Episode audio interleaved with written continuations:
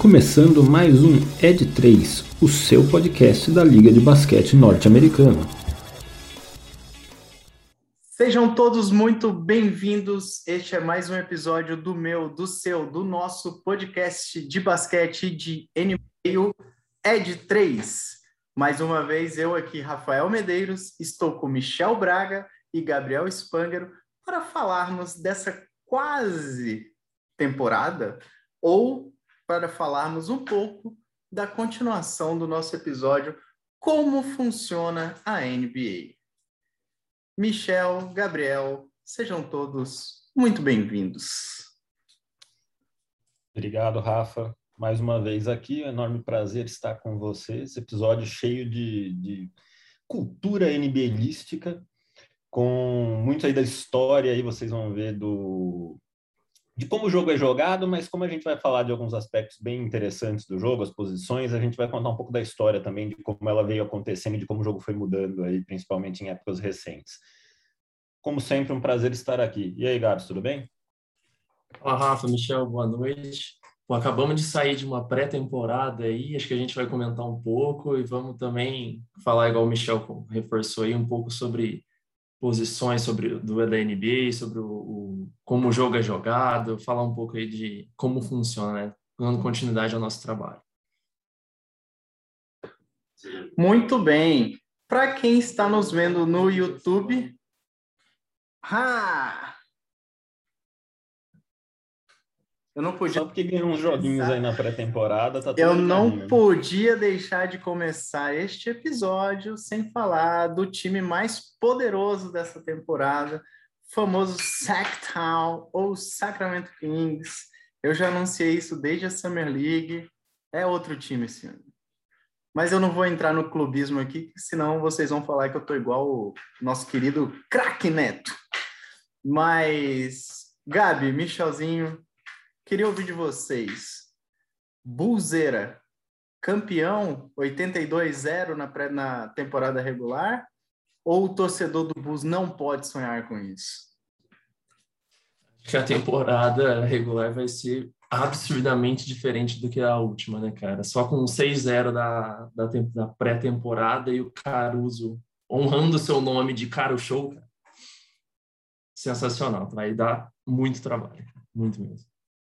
Também acho que vai dar muito trabalho. A gente falou deles, né, durante a off-season, que a gente achava que era um time que estava se reforçando bem. A pré-temporada parece estar tá dando sinais que está se reforçando, se reforçou ainda melhor do que a gente esperava, né? Parece que vai funcionar ainda melhor do que o esperado. Sinceramente, não sei se eu cravo o Bulls como um dos favoritos para a temporada. Eu acho que eu sou um pouquinho ainda mais contido, ainda vejo alguns outros times um pouco à frente. Mas acho que vai dar, sim, muito trabalho, muito trabalho. Boa. E não poderia deixar de encerrar esse nosso bloco rápido pré-temporadesco com a pergunta: acabou a competição?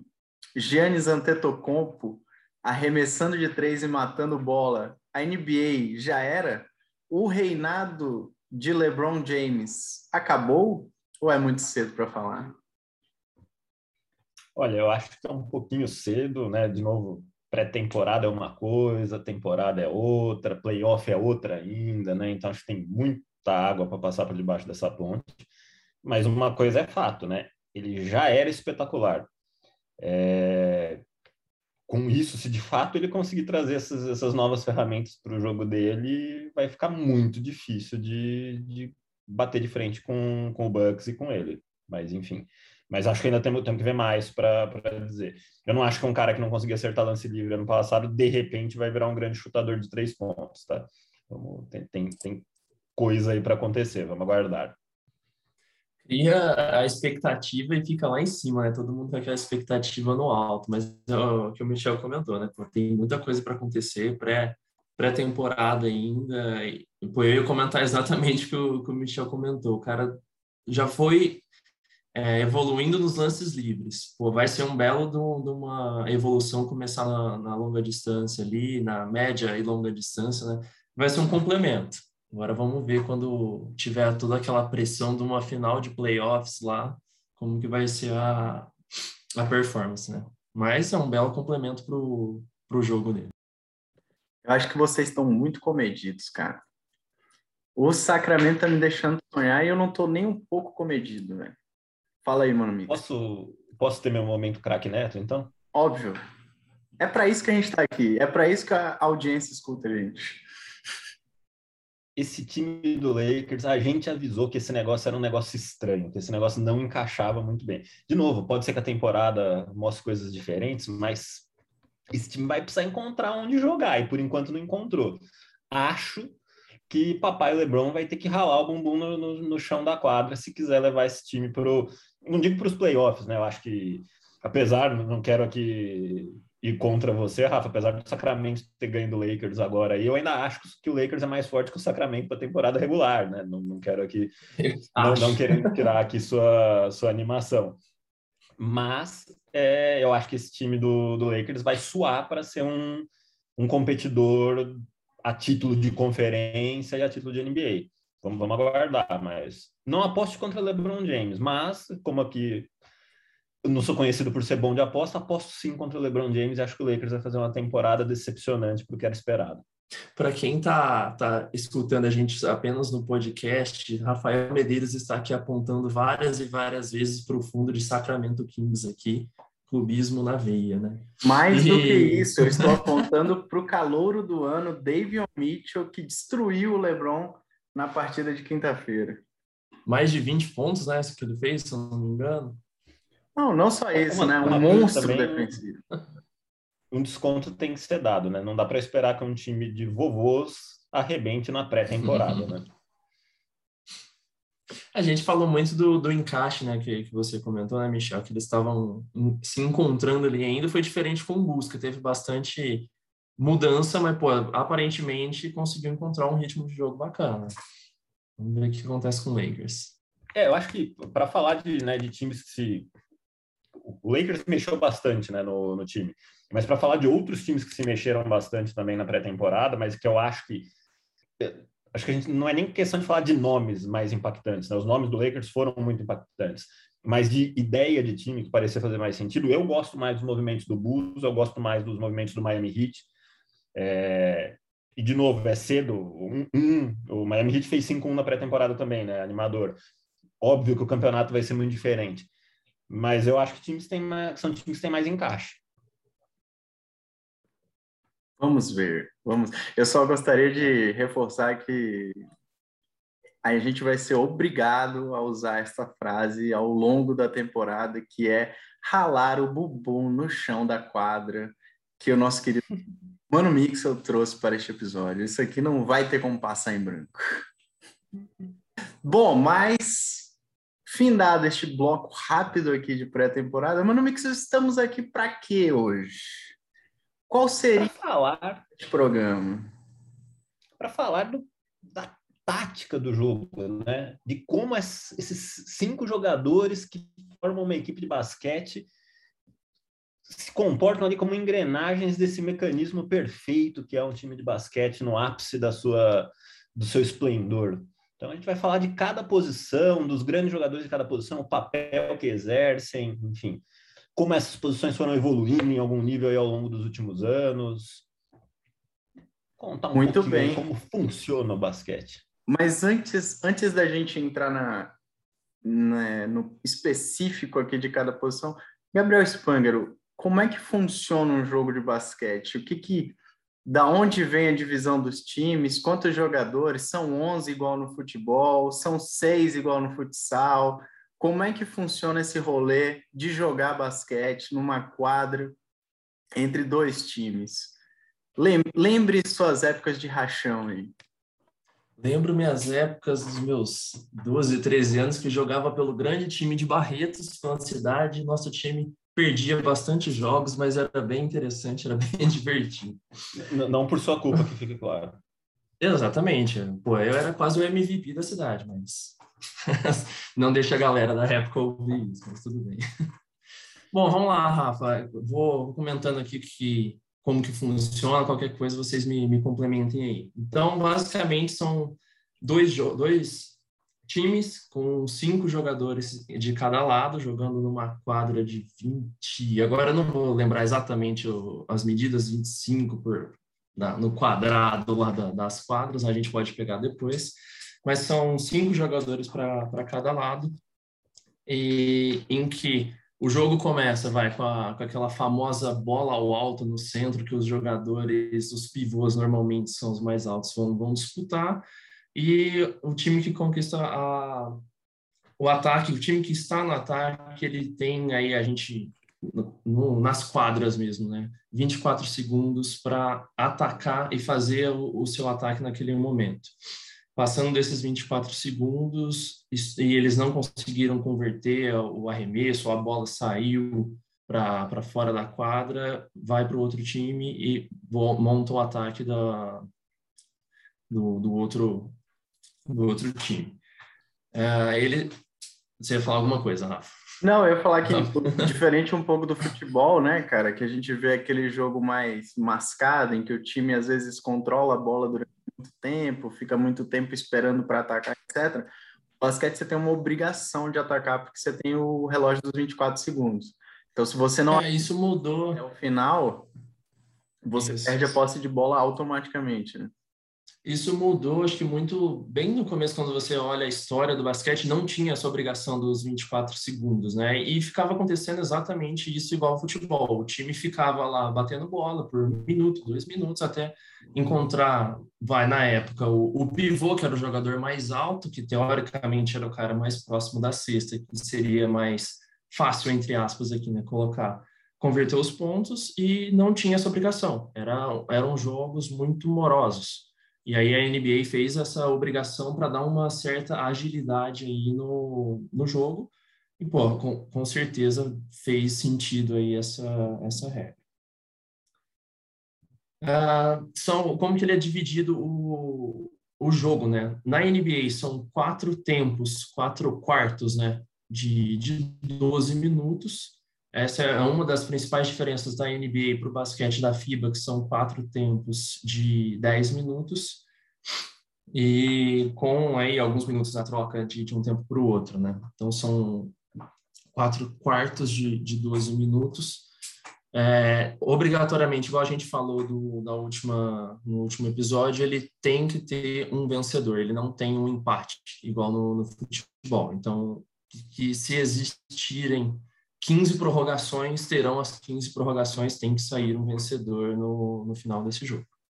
É só, só, adicionando aí, o relógio de 24 segundos ele foi instituído na NBA em 1954, tá? E até a década de 50, né, antes da década de 50, os placares na NBA eram placares extremamente baixos. Era um jogo muito parecido até com, como você bem falou, com o futebol, em que os times tinham todo um tempo para atacar, se procurava melhor posição. Então, geralmente, a bola acabava no final de um ataque na mão de um pivô para que aquele pivô chegasse perto da cesta e tivesse o arremesso Exato. mais seguro possível. Então, os placares eram muito baixos, o pace, né, o ritmo do jogo era extremamente baixo, o número de posses de bolas entre os times também era super inferior do que ele é hoje. Quando o relógio de 24 segundos entra, é incrível. O jogo ele se torna tão acelerado, mas tão acelerado, que os jogos da NBA da década de 60 e 70, principalmente, são jogos em que o pace né, e as posses de bola eram mais rápidos do que os de hoje, inclusive. Então, você tem uma aceleração uhum. da liga e, e de um ataque tão rápido que a gente vai falar um pouquinho das posições já já, mas o armador, basicamente, ele só tinha uma função: conduzir a bola para o ataque, entregar para o pivô o mais rápido possível, o pivô estar mais perto da cesta possível e fazer a cesta. Exato. E aí, só de falando um pouco, a gente vai entrar nos detalhes, né, sobre, acho que o Michel vai, estudou e vai ser nosso professor hoje aqui sobre as posições do basquete, mas são cinco jogadores, normalmente são, a equipe é composta por um armador, o, o ala armador, o ala, o ala pivô e o pivô. Então são essas cinco posições normalmente, divididas ali na quadra, e aí nos detalhes a gente vai começar a entrar um pouco mais. Então vamos entrar nos detalhes. Muito obrigado pela explicação inicial, Gá. Como você falou, são cinco jogadores e a gente vai falar um pouquinho aqui nesse episódio de cada uma das cinco posições do basquete. Tivemos alguns probleminhas técnicos aqui com o meu computador, mas como eu estava falando, são cinco jogadores e a gente vai passar por cada uma dessas cinco posições.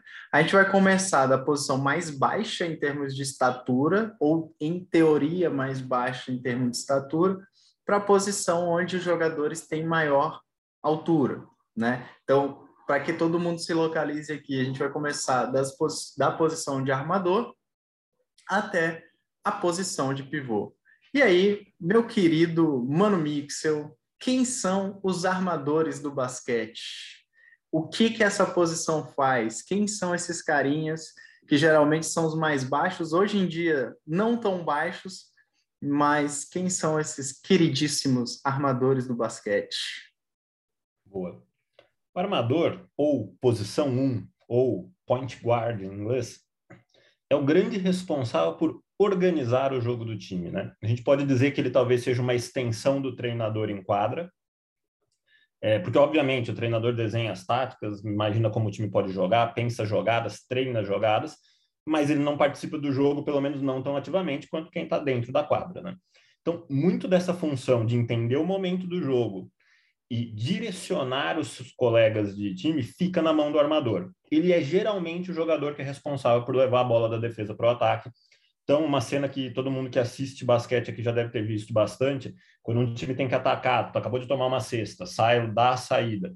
A pessoa, o jogador que geralmente recebe essa bola quando a saída é dada e começa a carregar ela para o ataque, vai andando enquanto três, pelo menos, dos jogadores do time às vezes já estão lá na frente, em volta ali do garrafão, ali se preparando para o ataque, geralmente é o armador.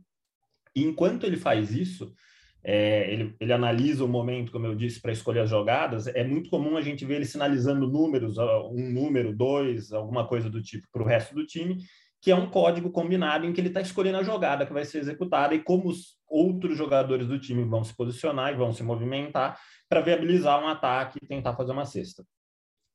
É um jogador, como o Rafa disse, que geralmente é mais baixo, e na verdade, assim, eu nem diria que ele é mais baixo, né, porque eu acho que ser um armador depende de outras características, mas eu acho que o grande ponto é que, pela forma como ele joga, ele até pode ser mais baixo. É, o Chris Paul é um dos grandes armadores da, da NBA atual, tem 1,83 de altura. É, é baixo para o basquete de maneira geral, para a NBA nem se fala. É, por mais que o Chris Paul tenha muita qualidade, ele dificilmente conseguiria jogar em qualquer posição que obrigasse ele a entrar no garrafão com muita frequência. É, como armador, isso é mais possível, muito mais possível. Então, ao longo da história, a gente tem grandes jogadores que são armadores que não são, é, né, não tem uma, uma imposição física e uma altura, uma estatura muito alta. É, mas todos eles são, sim, muito habilidosos, porque o armador é um cara que tem, geralmente passa muito tempo com a bola na mão, é um cara que muitas vezes tem oportunidade de chutar, não necessariamente precisa ser o grande chutador de três pontos do time, tem outras posições que também ocupam esse papel, mas para dar um exemplo de novo da NBA atual, Stephen Curry é um armador que é um excepcional chutador de três pontos, foi o maior pontuador da temporada passada, com 32 pontos de média durante a temporada regular, muito por causa dessa habilidade impressionante de chutar de três pontos. Mas ele é um jogador que vai dar muita assistência, que vai olhar, observar o movimento dos jogadores, encontrar os espaços e passar a bola para esses jogadores, para que eles, talvez em condições mais, é, mais de maior proximidade do aro ou alguma coisa desse tipo, consigam pontuar. Muitas vezes o armador não é o principal pontuador do time, apesar dele poder sim desempenhar um papel importante também na, na definição dos pontos, né? É, e aí, para falar, acho que sinto que Rafael Medeiros quer se pronunciar. Então, não, achei é que, achei que você tinha terminado. tática do basquete, então tenho certeza que ele tem algo para complementar. Não, achei que você tinha terminado. Achei que você tinha terminado sobre os armadores. É... Eu tinha ah, diga, mais diga. uma coisa para falar sobre Pode armadores, falar. mas que caso Pode. você tenha um comentário, ela cabe melhor no final. Eu ia dar alguns exemplos de grandes jogadores da história e do ah, basquete ah, então, atual. Então vou, falar um, então vou falar um pouquinho quem encaixa melhor dos seus, seus destaques da história. Acho que a posição de armador ela começa dentro da NBA como sendo isso que você falou, era tão simples quanto levar a bola do ataque e entregar para o jogador mais bem posicionado para fazer a cesta.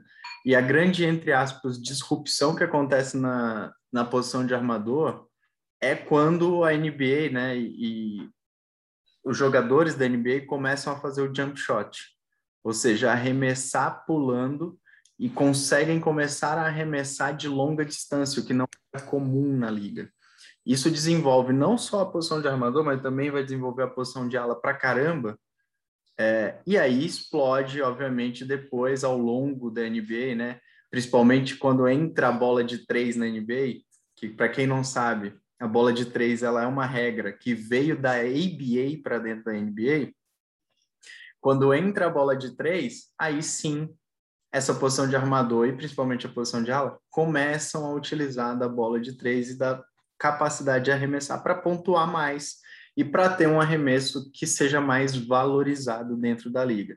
Você falou do Stephen Curry, mas a gente tem o Trae Young, né, também que é um, é um cara que arremessa de todo lugar. A gente tem Damian Lillard, que também é um outro animal arremessando de, de longa distância, né?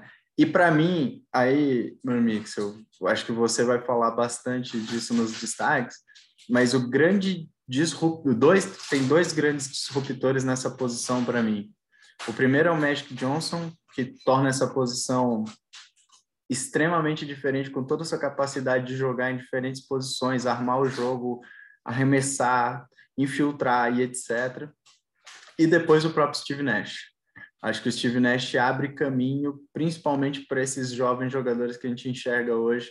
Esses três que eu acabei de falar aqui, eles só existem hoje na NBA. Eles têm um grande espaço na NBA porque o Steve Nash começou um jogo lá atrás com o próprio Dallas de um basquete espaçado, de um basquete rápido, de um basquete em que o armador não era só o grande passador, mas também era um grande chutador.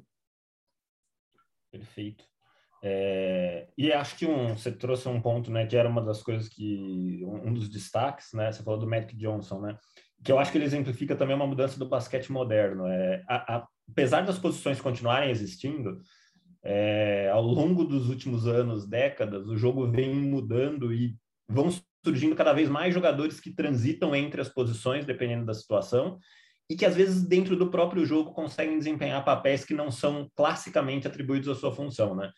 O Magic Johnson é um grande exemplo disso, e aí um, um ponto, uma curiosidade, né? Adoro curiosidadezinhas e coisas inesperadas que acontecem, né? Um, Magic Johnson, ele foi responsável por, numa final de NBA, terminando como campeão pelo Los Angeles Lakers e, e sendo MVP da final, é, por substituir em quadra um lesionado Karim Abdul-Jabbar, que era nada mais, nada menos do que o grande pivô do time.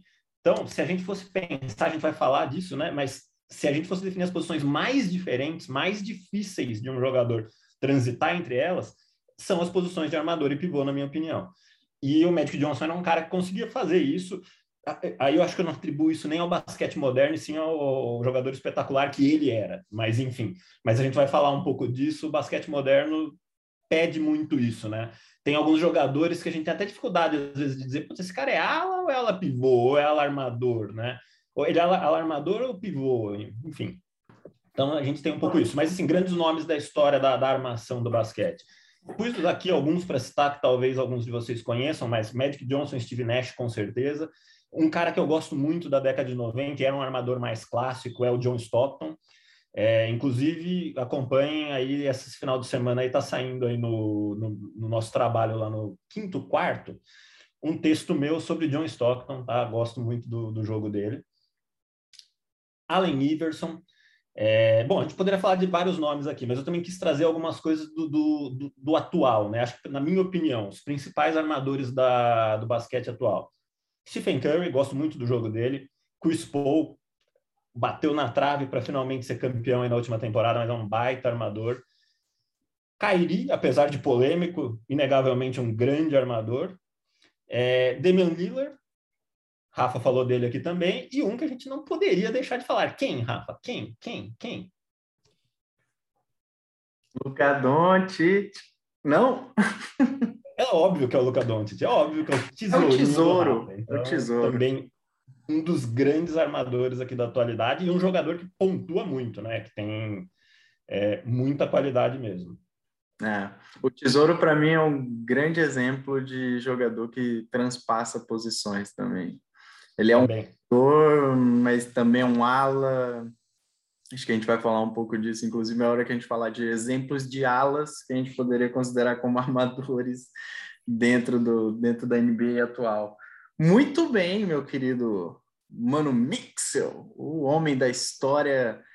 E meteu um, meteu um jabazinho aqui, né, Gabi? Meteu um jabazinho do quinto quarto, escritor aí, é isso aí. É, então, o cara tá com outras profissões homem, já. Pô. É, o homem é, é plural, né? O homem é plural. Muito bem, vamos agora à posição de ala armador. Posição a, a posição de ala, já vou começar isso aqui causando polêmica. A posição de ala é a posição mais indefinida do basquete hoje, porque você tem ala armador, ala e ala pivô. Então, cara, a posição está na meiuca entre o armador e o pivô no fim do dia, galera. É quase como isso. Se você não é um armador ou você não é um pivô, você vai ser ala jogando basquete. E não é o, não é o abre alas da escola de samba, mas vamos posição de ala. Quem gostaria de falar dessa dupla implacável aqui? Posso, eu posso falar do, do ala armador.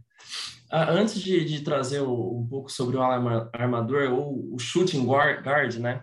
Eu queria só comentar um pouco sobre o, tipo, o porquê do, do guard, né? Do, na quadra. Acho que isso tem uma, uma divisão aí, curiosidades já antes do, de trazer para o... Michel trouxe para o final as curiosidades, eu vou trazer um pouco antes.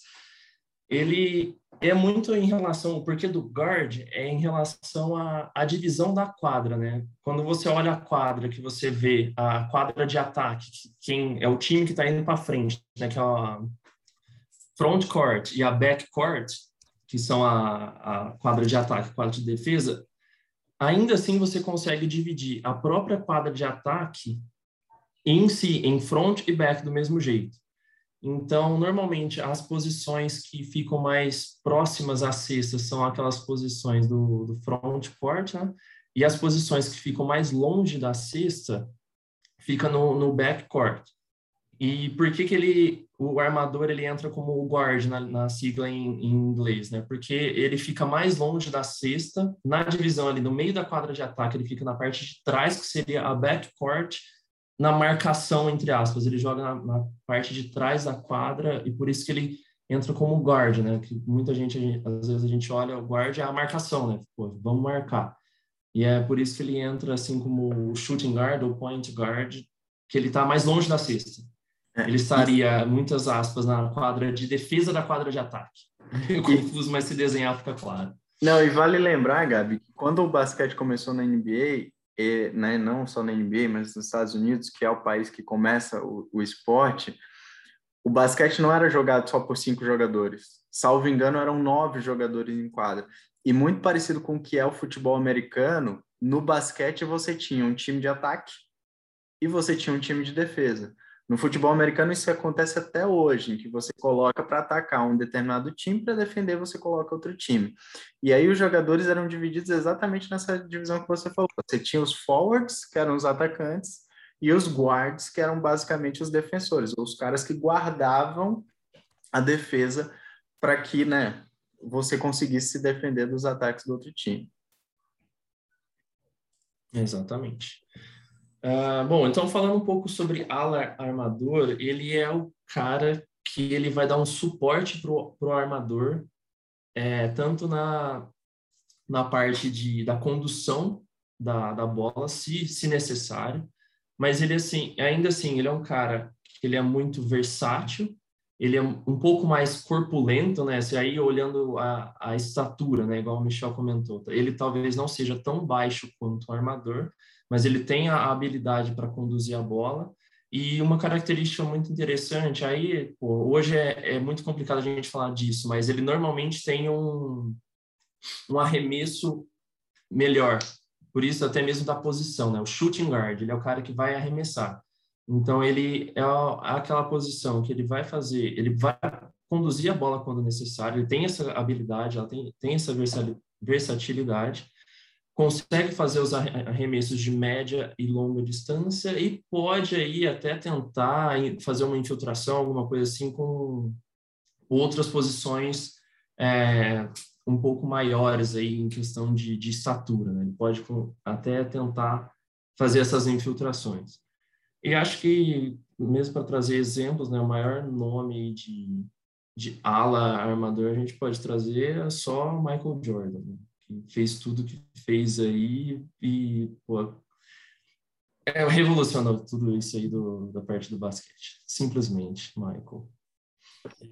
É, é uma posição, ela eu, eu gosto da, dessa posição porque ela demanda habilidade, demanda inteligência, porque ele é o cara que vai assim auxiliar o armador na saída, né? Porque aquela história que a gente falou, ah, lembra daquela imagem clássica do basquete de um cara levando a bola uhum. para o ataque com calma, enquanto enquanto o time está esperando lá na frente. Se for sempre um cara só sozinho, é muito fácil marcar isso, né? Então, obviamente, uhum. precisa ter uma outra opção ali. Então, ele faz esse papel, mas ao mesmo tempo ele tem o papel, sim, de às vezes pisar dentro do garrafão, também é um cara que precisa fazer isso, e costuma ser o principal chutador de três, né? Não à toa, o maior jogador da história veio dessa posição, e, e tem outros grandes jogadores dessa posição, né? Para dar outro exemplo aqui, Kobe Bryant era um alarmador, é, também um jogador espetacular. É, e a gente pode falar aqui, para dar alguns outros nomes, Allen Iverson era armador, no jogo atual, James Harden, do que saudades de James Harden no meu Houston da massa, mas enfim, James Harden é um grande alarmador. A gente pode falar de Devin Booker, que acabou de jogar a, a final com o Suns, inclusive sendo, na minha opinião, o principal jogador do Suns. É um cara muito promissor. Né? Muita gente fala que ele é o novo Kobe. Acho que tem que comer arroz e feijão ainda, mas enfim, é um cara muito bom. Bradley Beal, que, enfim, temos, temos grandes nomes aí do, do basquete aí nessa posição. Uma posição que eu acho tem, tem um valor muito decisivo para o jogo. É um cara que decide muito o jogo, até pela forma como joga. É o cara que geralmente vai para aquela bola de três no finalzinho do jogo, enfim. É, ali se tivesse duas opções, né? Entre definir um ataque e, e passar a bola, muito provavelmente esse cara vai, com a primeira opção, ele vai tentar decidir, ele vai para cima, vai fazer o arremesso. É, essa versatilidade aí é, é absurda nessa posição. É, posição bem versátil, acho que a gente falou falou bem, falou vários nomes, e assim como a posição de armador, também foi uma posição que se transformou quando a gente teve o, a, a entrada, né? Quando os jogadores da NBA começaram a utilizar do jump shot, e aí toda essa evolução, principalmente hoje, como a gente vê.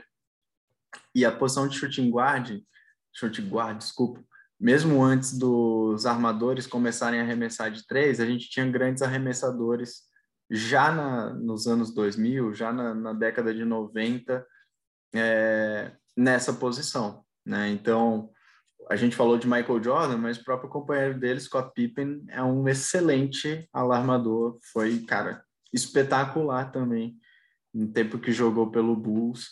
É, e eu não poderia deixar de falar de Stojakovic, grande alarmador do Sacramento Kings, excelente arremessador de três. Brad Miller, Indiana Pacers, excelente alarmador também, que jogaram nessa posição. Muito bem, chegando mais perto agora da área pintada, ou seja, chegando mais próximo do aro e da cesta, temos a terceira posição, que agora é a posição só de ala. Então falamos de armador, ala armador, vamos para a posição do ala, daquele que joga de lado, aquele que joga para infiltrar, para atacar, para cavucar o espaço dentro da cesta e ir para dentro. Mano Mixel, descorra para os nossos queridos ouvintes sobre a posição de ala. Fala, como vocês falaram, quando a gente chega nessa meiuca tem uma grande confusão ali, né? Porque meio que todo mundo faz um pouquinho de tudo, né? Então, se você não é armador, se você não é pivô, você é ala de algum jeito. É, e eu diria que essa baguncinha, essa confusão, ela é ainda maior quando você é de fato ala, ala mesmo, nem ala pivô, nem ala armador. Porque se eu fosse definir esse cara aqui, ele é o cara que, teoricamente, ele tem que saber fazer tudo. Porque em algum momento ele vai dar sim passes para outros jogadores, ele vai ter oportunidade para chutar de três, ele vai pisar bastante no garrafão, ele vai infiltrar principalmente, talvez não seja um jogador ali que vai brigar tanto por espaço dentro do garrafão, mas vai infiltrar muito. É, e essa movimentação dele, acho que ele é um jogador de muita movimentação, né? Tanto ele tem papéis importantes tanto na defesa quanto no ataque. É, ele é tanto um jogador que ele cria oportunidades, para outros jogadores, como ele é playmaker também, né? O cara que cria a própria oportunidade. Como também ele é o cara que aproveita as oportunidades que outros jogadores criaram, né? Então a gente vai falar, por exemplo, é, o ala pivô, o pivô, né? Uma das funções que eles têm, além de obviamente pontuar, de proteger o garrafão e tudo mais, é abrir espaço para outros jogadores. E o maior candidato a aproveitar este espaço, é, o, o ala pivô é um candidato, obviamente, mas é o ala, o, o, um dos maiores candidatos a aproveitar esse espaço. E a gente tem aqui jogadores que. Aqui, aqui é uma posição que dá para citar um nome só, que ele representa muito bem o jogo atual e o jogo. E ele ainda é, ao mesmo tempo, um dos maiores da história, que é o nosso querido King James, LeBron James. Ele é um alarmador, e aí a gente pode ver o, o que, que LeBron James não faz bom. Ele talvez não é um espetacular marcador, é, mas LeBron James chuta de três, LeBron James pisa no garrafão, LeBron James dá assistência. É, tudo bem que ele gosta de ficar bastante com a bola, mas ainda assim ele sabe, sabe dar assistência, ele abre espaço para outros jogadores, ele ocupa espaço de outros jogadores, e, e é muito esse o papel do Ala, na, na minha opinião. Né? Ele é um jogador que, para mim, é, é, a, é a, posição mais difícil de definir claramente o que, que esse cara faz. Ele faz tudo, ele faz tudo. Né? E aí, não, não sei, Rafa, como você elucidaria isso? Quem é o Ala? Quem é o ala? O que o ala faz? Onde vive? do que eu, concordo, eu concordo com você. É o cara que tem que fazer tudo, mas para mim é o jogador que geralmente é o jogador mais incisivo do time. O ala é aquele cara que você vai dar a bola na mão e esperar que ele, ele crie a própria jogada, que ele infiltre, desfiltre, desculpe, ou que ele abra espaço, como você bem falou, principalmente no basquete atual, para que os companheiros estejam em melhor posição, né? Aquele famosa jogada que hoje a gente tem dentro do basquete, que é você bater para dentro e soltar a bola para fora para encontrar um companheiro mais bem posicionado para arremessar, é geralmente né, dever do ala fazer essa, essa jogada. Então, é, é para mim, esse cara é o cara, em teoria, mais perigoso do perímetro, onde todo mundo espera que ele crie uma jogada e entre para o garrafão para né, enterrar, para dancar, para fazer uma bandeja, para fazer uma jogada de é, cara, de infiltração como um todo. Então, para mim é isso, óbvio. A gente tem hoje uma diversidade tão grande de alas e, e de caras tão bons, né, assim, que conseguem ser alas e ao mesmo tempo grandes grandes ball handlers, né, grandes condutores da bola, que fica difícil diferenciar, né, muito difícil. Acho que você falou do LeBron, mas cara, Ben Simmons é um ala, cara. Ben Simmons é um ala. E é um baita defensor, é um baita criador de jogadas, é um cara que dá muita assistência, que conduz a bola para o ataque, que deixa os companheiros mais bem posicionados.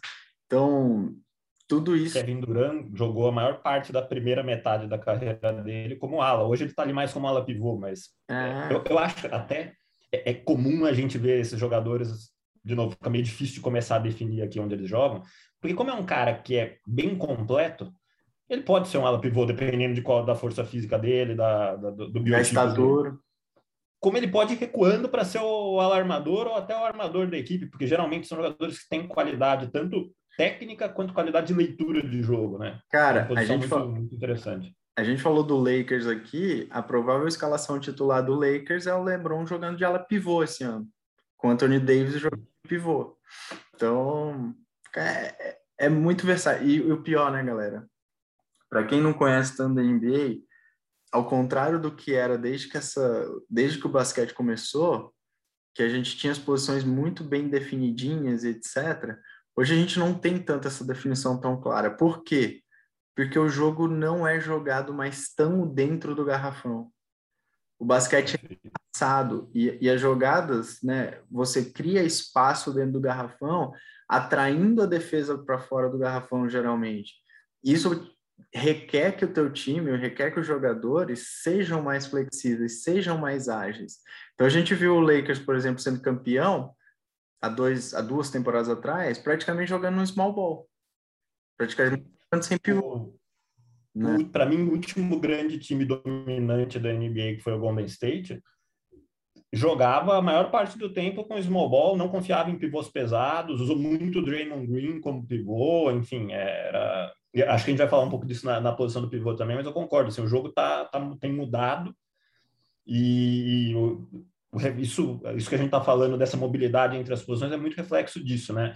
O jogador que às vezes só faz uma coisa não tem mais espaço para ele. Tem vários jogadores na NBA que são criticados, ah, é um pivôzão clássico. Porra, até pouco tempo ser um pivôzão clássico era um excelente negócio. Hoje, na NBA de hoje, o cara fica muito limitado. Às vezes vira um jogador que ele vai ser usado num determinado momento do jogo para ocupar uma determinada função, mas não vai ser um cara destacado, não vai ser um dos grandes carregadores do time. A gente está vendo a evolução do Antetokounmpo, cara. A gente acabou de falar no começo do episódio. O cara tá arremessando de três. Por quê? Porque ele quer, porque é bonito? Não, porque, cara, faz parte. Ele precisa, ele precisa ter repertório para jogar. Né? Cada vez mais esses jogadores precisam ter repertório. Muito bem, acho que falamos bastante da posição de ala. Vamos para a penúltima posição, ala pivô. E acho que aqui tem grandes, grandes, grandes nomes. É, acho que você já até falou um, mano, que você posso começar discorrendo aqui sobre essa posição, mas basicamente a posição de ala pivô, galera, para quem está ouvindo a gente, é o ala que joga mais próximo do garrafão. Ou seja, é aquele ala, é aquele jogador que joga, tenta né, se posicionar ou tenta atuar junto com o pivô e a figura mais alta do time. Né? O pivô geralmente é a figura mais alta mais forte, mais encorpada do time de basquete. O ala pivô é o cara que vai jogar ali. Né? É, é aquele cara que vai, junto com o pivô, povoar o garrafão, entrar, infiltrar, fingir infiltrações. Não é um cara que vai criar tanto seus arremessos, como o ala que a gente falou aqui. Mas geralmente é o cara que vai jogar de costas para cesta, é o cara que vai fazer uma jogada de poste baixo, às vezes. E para mim, apesar do Tim Duncan ter sido um dos grandes pivôs da NBA, mas para mim o Tim Duncan no começo da carreira era, um, era o melhor ala pivô que a NBA já teve assim, disparadamente. Porque quando o Tim Duncan entra na, na NBA, ele era um ala pivô, porque o David Robinson era a grande estrela e era o grande pivô do San Antonio Spurs na época. Então, para quem nunca viu, para quem quer olhar o que é um grande exemplo de um ala pivô, veja os vídeos do Tim Duncan no começo da carreira dele, no primeiro título do San Antonio Spurs com ele, em 1999, logo depois da era, da era Jordan. Eu acho que é, é, o grande exemplo de ala pivô que a gente tem dentro do basquete, dentro da NBA. Eu, concordo, ele inclusive está na minha lista aqui de principais nomes da posição. Acho que o Tim Duncan é sim um, um ótimo exemplo. Coloquei aqui Dennis Rodman também para citar outro outro colega do Michael Jordan aqui que, que também fez um, um, teve uma carreira brilhante na NBA. Apesar de ser um cara um pouquinho polêmico, mas enfim. É, um cara que eu gosto bastante né? também é o Cal Malone, também fazia um papel bacana ali. Kevin Durant tem jogado muito por ali recentemente, é um cara brilhante, na minha opinião. Giannis é um ala pivô, Antetokounmpo é um ala pivô. É, às vezes até vai ali para ser o pivô do time, depende um pouco de como o Bucks quer jogar, mas enfim, ocupa muito esse papel também. É, tem, tem o Anthony Davis também hoje, que acho que depende, tudo depende, mas enfim, joga por ali também. É, e como você citou, o LeBron também pisa por ali em muitos momentos. E é realmente assim, se o, se o alarmador é o auxiliar do armador em alguns momentos, é, o ala pivô, como poderia ser esperado pelo nome, em muitos momentos ele é auxiliar do pivô, porque ele é o cara que, que ali ocupa aquele espaço ali junto com o pivô também. E acho que é, tem dois grandes jogadores nessa posição também que entraram no, no Hall da Fama dessa classe agora de 2021, que são Chris Webber e Chris Bosh. Acho que foram dois jogadores, principalmente o Chris Webber, e não é porque ele jogou no Sacramento, galera, mas até eu escrevi isso no texto também que eu fiz sobre o Chris Webber lá no, no quinto quarto.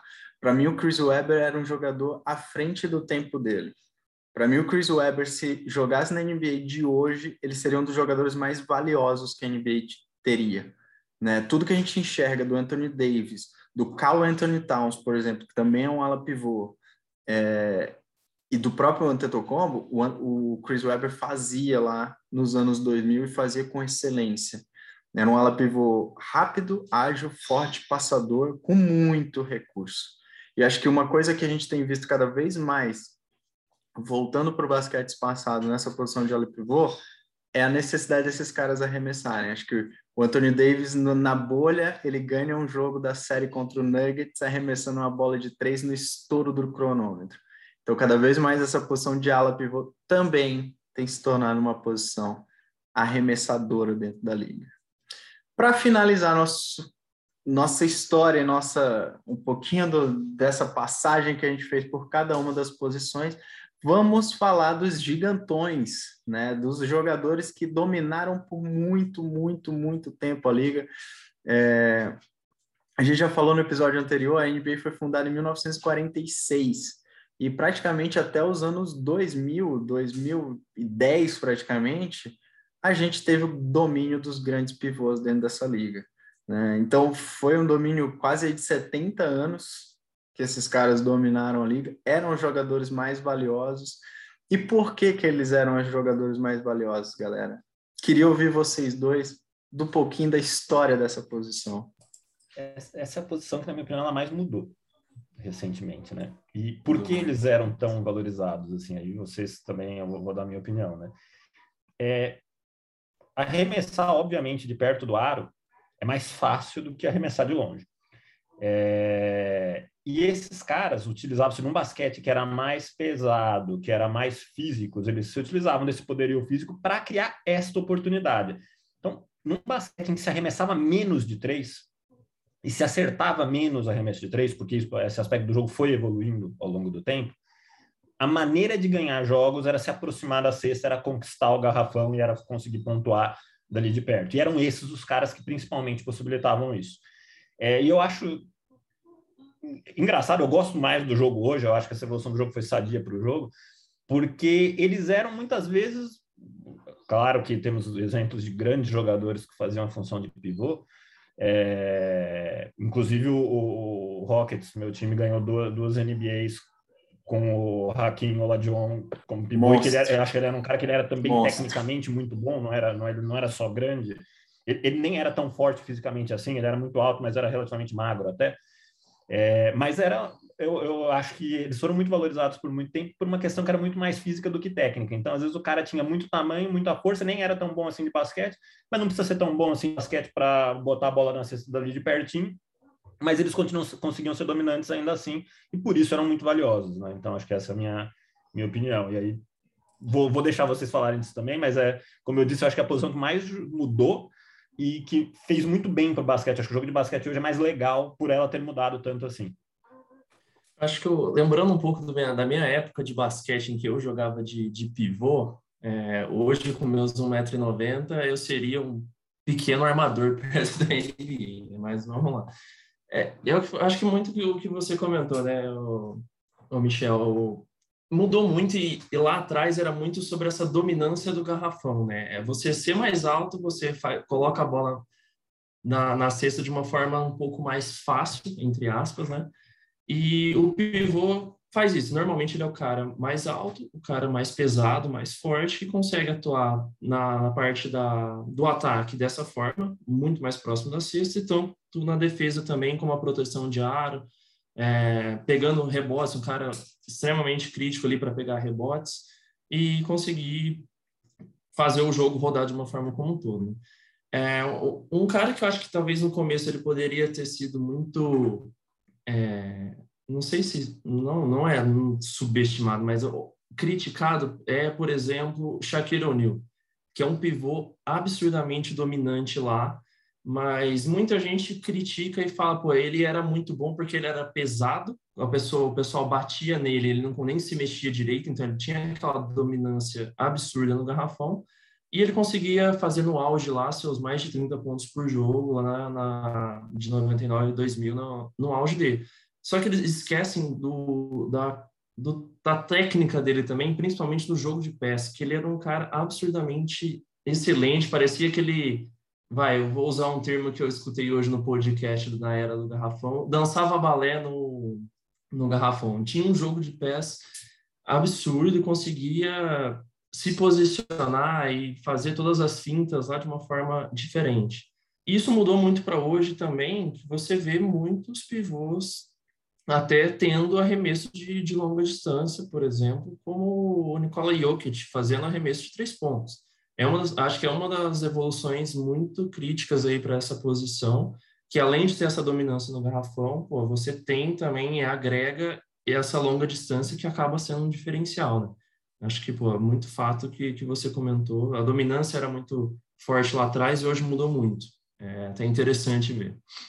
Cara, assim como, como a gente falou do, do jump shot, que mudou drasticamente as posições de ala e, ala, e armador, para mim, a evolução do basquete, a evolução da, das regras também mudam a posição de pivô.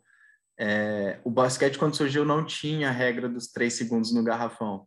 Então, os pivôs podiam ficar plantados no ataque, né, dentro do garrafão o tempo inteiro, ali até achar a melhor posição, receber a bola, arremessar e estar tá muito perto da cesta. A gente vai falar na parte 3 desse, desse episódio, dessa série que a gente está fazendo aqui de episódios sobre as regras, mas basicamente, galera, para cada para todo mundo que está aqui entender, uma das partes da quadra, que é a parte que fica mais perto da cesta, chama-se garrafão.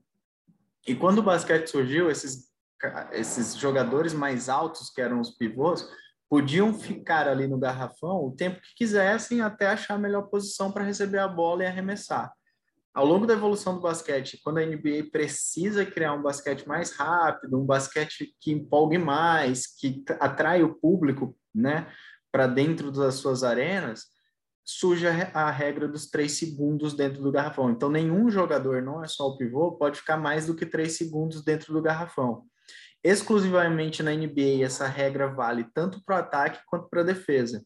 No basquete FIBA, isso vale somente para o ataque. Na defesa, você não precisa ficar os três segundos, só somente os três segundos dentro do basquete FIBA. Então, isso para mim muda radicalmente a posição de pivô, porque o pivô precisa criar recursos para poder atacar de uma forma diferente. Eu não posso mais ficar plantado ali, esperando o armador me passar para que eu faça a cesta. E, e essa posição evolui, evolui para caramba.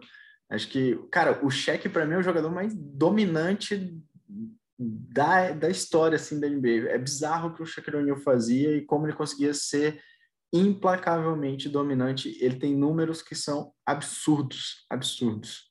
Né? Dentro da, da, da NBA, dentro do, do primeiro tripit lá do Lakers, quando ele consegue, junto com o Kobe, ser tricampeão. E, cara, ele é um monstro e, e, e é monstruoso dentro dessa, dessa, dessa posição, mas, cara, a gente tem vários e vários exemplos. Acho que Hakim, Bill Russell, Will Chamberlain, é, que são dois monstros também da, da, da, história da NBA, da história do basquete. É, o Jokic agora, cara, o Embiid, né, o Joel Embiid que joga pelo Sixers também é um excelente pivô. É, então a gente tem grandes nomes, não só da antiga geração e que, né, ficaram marcados por essa dominância, mas a gente também já tem hoje grandes nomes que criaram recursos para trazer de volta, acho que o Michel falou muito bem, né? Essa posição perdeu um pouco do valor que ela tinha lá no começo, hoje ela é muito menos valorizada do que ela já foi antes, né? Principalmente na era do cheque. Porém, hoje esses caras criaram tanto recurso que quem não quer ter um Nikola Jokic, MVP da temporada passada, no seu time? Quem que não quer ter o Joel Embiid dentro do seu time? Então, são grandes jogadores também que, ao seu modo, criaram recursos para né, trazer velocidade a essa posição de pivô. Muito bem, mas fala aí, mano, Mixel. Seu... Não, eu queria dizer, né, eu acho que um dos grandes eu acho que essa posição ficou bem mais interessante porque, né? É, a gente falou muito bem aqui que agora antes ele era um cara que podia ter uma jogada muito aspas aqui simples de ocupar espaço, de impor uma dominância física e fazer uma cestinha de dois ali. E hoje ele tem que fazer muito mais que isso no ataque. Mas ele continua tendo uma, uma função muito importante que é defender o aro na defesa. Então, assim, ele, ele a exemplo do que a gente falou, isso ele, ele teve que aumentar a amplitude das habilidades dele. Essa posição ela tem que fazer mais coisas e tem que fazer bem. É, ele continua precisando brigar no garrafão, ele continua precisando ter força física para fazer isso acontecer. O pivô geralmente ainda é o jogador mais forte do time e tudo mais. Só que ele não pode ser só isso, né? Antes, desde que ele fosse muito forte, dava para ser só isso, aspas. É, agora não mais. Agora ele tem que se, ser, ser muito mais é, criativo até, né? Criar jogadas para outros jogadores e fazer jogadas. Tem que ir arremessando de três, enfim. Então eu acho que é, é parte disso é, é o que faz o basquete ultimamente ser tão empolgante, tão, tão interessante, né? E aí, para dar alguns exemplos, a gente falou do Golden State já, que acho que eu usava isso muito bem. O, o, último time do Houston que eu vi com jogar com chance de ser campeão usava muito pouco pivô também. Tinha, tinha lá o Clint Capella, que é um pivô mediano, vamos dizer assim, mas era até pouco usado. É, um outro exemplo mais recente, interessante de como essa transformação está acontecendo, por necessidade, mas deu certo no, no, contexto dos playoffs. O Los Angeles Clippers do ano passado chegou à final da conferência depois de perder o Ibaka lesionado, é, jogando em muitos momentos com quatro alas em campo, ou seja, jogando sem pivô. É, eu acho que eu dou esse exemplo para dizer, putz, por que, que os caras se reinventaram, né? Por que, que os pivôs estão mudando? Cara, se não fizesse isso, ia acabar a posição. Não ia precisar mais daquele cara não, não tem espaço mais para o basquete de um cara que só faz isso. Se for para um cara que só faz isso, porque o, o, Clippers até tinha outras opções de pivô, mas eles, elas falharam exatamente em fazer alguma coisa além de puramente isso. E a saída que o, que o, que o técnico teve que encontrar foi exatamente jogar sem pivô. E deu certo. Assim, eu, eu, acho que é uma, uma solução que não vai dar certo na temporada regular. Eles vão precisar pensar em outras coisas. Mas deu certo. Então, assim, resumindo, né, uh, e, e, sendo um pouco drástico aqui, se for para ser só um cara grandão lá no garrafão, nem precisa. Põe o outro ala para jogar aqui, joga com quatro alas. E acho que você deu o um melhor exemplo, porque assim, cara, o Clippers tinha um cara para substituir o Ibaka, que era o Ivica Zubat. E o Zubat, ele foi simplesmente destruído pelo Doncic na série de playoff. E assim, ele foi ficou feio para ele. E aí o Tailu virou e falou, cara, preciso arrumar uma saída. Foi quando ele vai para o small ball com quatro alas, né, com o Batum praticamente jogando de pivô e consegue né, dominar Dallas e consegue virar a série e, e passar do Dallas na, na primeira rodada. Então, belíssimo exemplo, Monix. Eu acho que traduziu bem por que dessa necessidade, dessa posição ter mudado muito, né? A gente vê claramente quando um cara é muito só isso, né? Só o pivô, ele não consegue mais jogar hoje no basquete de alto nível. Só um detalhe aqui na posição de ala pivô, esqueci de um cara que para mim eu tenho que fazer menção, foi um dos melhores jogadores que eu vi jogar de trabalho de pés e de ala pivô.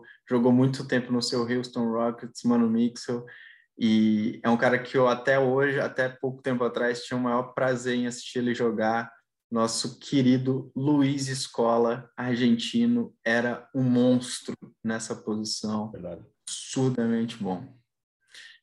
Muito bem, meus amigos. Podemos dizer que ele fez escola? Ai, Desculpa. Não, eu acho que ele não fez escola, porque o basquete, o basquete argentino ainda continua sendo muito bom, mas não tem um substituto para escola hoje. Meus amigos, considerações finais deste episódio para encerrarmos nessa noite, neste sábado à noite, este episódio.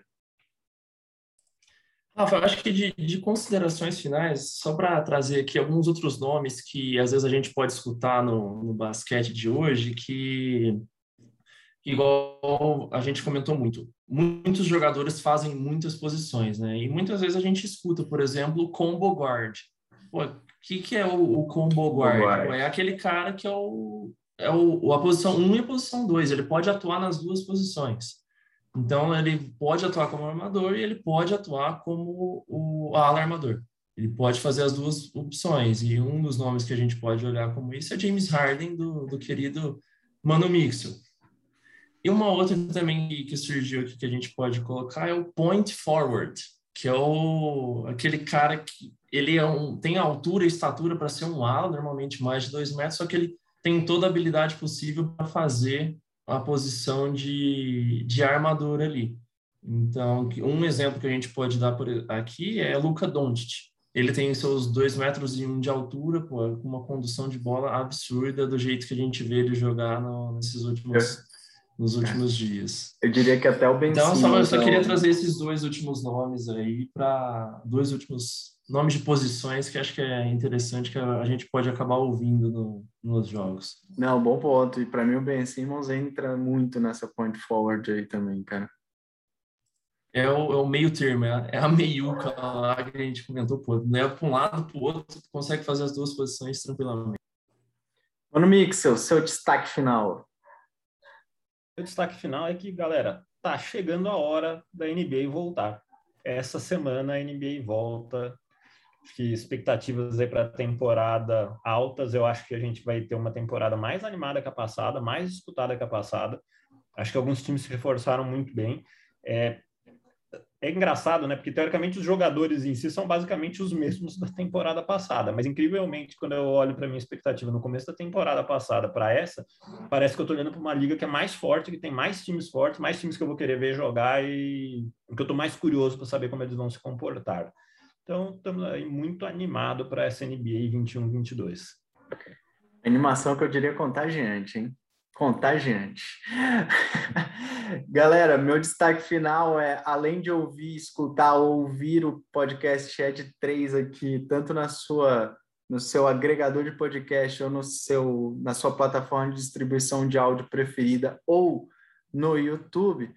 Se você quiser também gostar, leia os textos dessa, dessa trinca de amigos aqui, www.quintoquarto.com.br vai lá na seção da NBA. Cada um de nós três aqui tem feito textos, né? Tem feito textos sobre a maior liga de basquete do mundo e somos é, exclusivos aqui, é, setoristas, né? Mano Mixel do LA Clippers, Gabriel Spangero do famosíssimo Detroit Pistons e eu do meu queridíssimo Sacramento Kings. Então, toda durante essa temporada todos os jogos, todos os pré-jogos, pós-jogos, notícias, análises desses três times principalmente.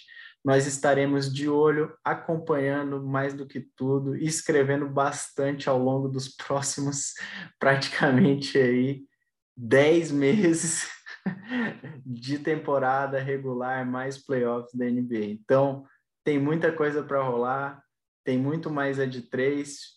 E é isso. Mais um episódio. Fiquem bem. Um grande abraço para todo mundo. Até a próxima.